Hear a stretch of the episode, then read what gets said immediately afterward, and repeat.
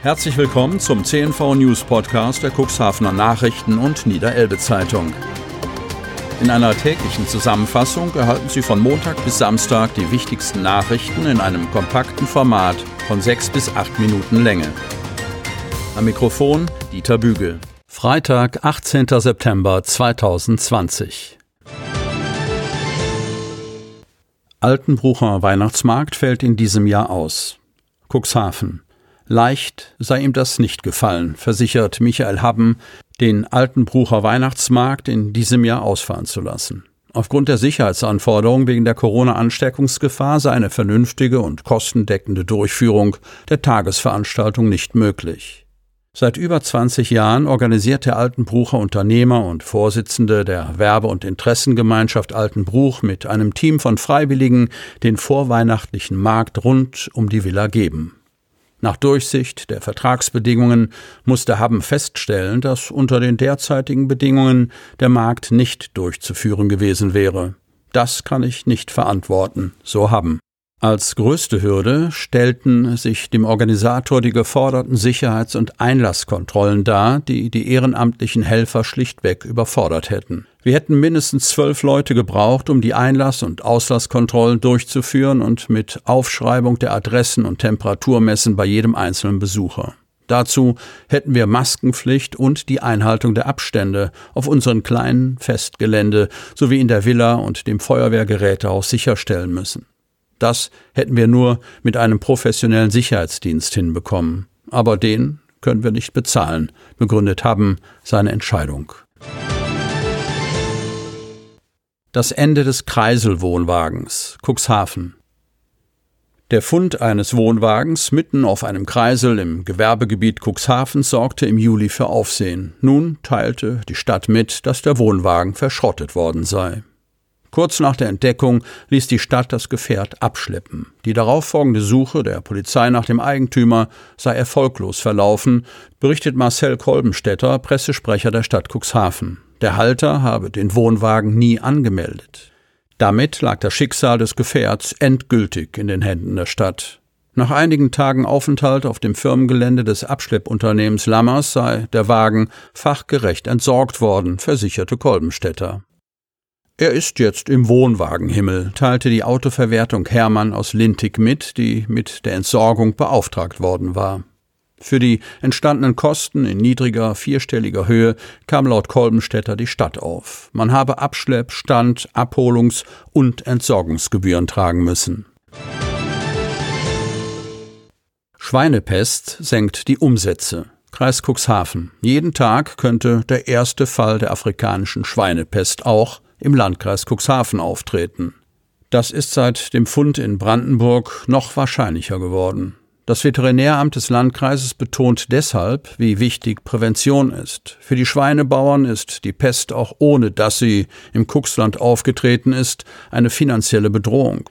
Sie dürfen ihr Schweinefleisch aktuell nicht in Nicht-EU-Länder exportieren. Für jeden einzelnen Schweinehalter im Landkreis Cuxhaven sind die Auswirkungen jetzt schon enorm, sagt Isabel Tolmin-Burfeind, Tierärztin beim Veterinäramt des Landkreises Cuxhaven. Zum einen haben China, Japan und Südkorea einen Importstopp für Schweinefleisch aus Deutschland verhängt, zum anderen hat die EU einen Exportstopp in Nicht-EU-Länder verhängt. Gerade die asiatischen Länder sind aber große Abnehmer von deutschem Schweinefleisch. Wir bekommen aktuell noch 1,27 Euro für ein Kilo Schweinefleisch, sagt Mike Allers, Züchter aus Altenbruch mit 1500 Tieren. Zufrieden sei er mit einem Preis von 1,60 Euro. Anfang des Jahres haben wir mal 2 Euro verdient, aber dann kam das Coronavirus bei Tönnies und jetzt die Schweinepest, sagt Allers. Problem sei aktuell ein zu hohes Angebot bei zu wenig Nachfrage. Finanziell kommen wir wegen Rücklagen noch eine Weile über die Runden, aber der Rattenschwanz, der am Exportstopp hängt, ist das Problem, so alles. Viele Schweinemester würden aktuell, wenn die Tiere geschlachtet sind, ihre Ställe nicht mit neuen Ferkeln voll machen. Die Ferkelzüchter könnten damit aber nicht einfach aufhören. Dann wisse man irgendwann nicht mehr, wohin mit den Ferkeln. So ein Mastschwein nimmt 800 Gramm am Tag zu, erklärt Allers. Sollte ein Schlachtbetrieb mal 14 Tage keine Tiere abnehmen, bekomme man schnell ein Platzproblem. Hinzu kommen immer neue Vorgaben, wie wir unsere Tiere schützen müssen. Aktuell sollen wir die Silos und die Laderampen noch einzäunen, Desinfektionszwang besteht ohnehin schon, so Allers. Er halte sich an alle Vorgaben zum Schutz seiner Tiere, aber manchmal mag man gar nicht mehr aufstehen, beschreibt er seine Gefühlslage. Schweine seien anfällig für Krankheiten, erklärt Tolmin Burfeind. Deshalb müssten Schweinebauern ohnehin strenge Biosicherheitsrichtlinien einhalten. Dazu gehört, dass niemand von außen in den Stall gelassen wird, so die Tierärztin. Zudem dürften Ställe nur mit Schutzkleidung, oft auch erst nach vorheriger Dusche, betreten werden. Tiere in Freilandhaltung müssten durch Zäune vor Kontakt mit Wildtieren geschützt werden. Sollte die Pest in einem Stall mit Hausschweinen ausbrechen, müssten alle Tiere getötet werden. Das wäre eine Katastrophe für die Bauern, meint Tolmin Burfeind. Designierter Kreisdezernent Take stellte sich vor. Kreis Cuxhaven. Der Wahl von Michael Take, 41, zum Dezernenten durch den Kreistag am 23. September steht nicht mehr viel im Wege. Am Mittwochabend präsentierte er sich den Fraktionen der SPD und von Bündnis 90 Die Grünen im Moor-Informationszentrum in Ahlen-Falkenberg. Die SPD-Fraktion werde der Wahl Tages zustimmen, bestätigte Fraktionschef Klaus Johansen im Anschluss. Wir sind mit der Wahl zufrieden und werden Herrn Tag unterstützen, so auch die Grünen Fraktionsvorsitzende Eva Viehoff.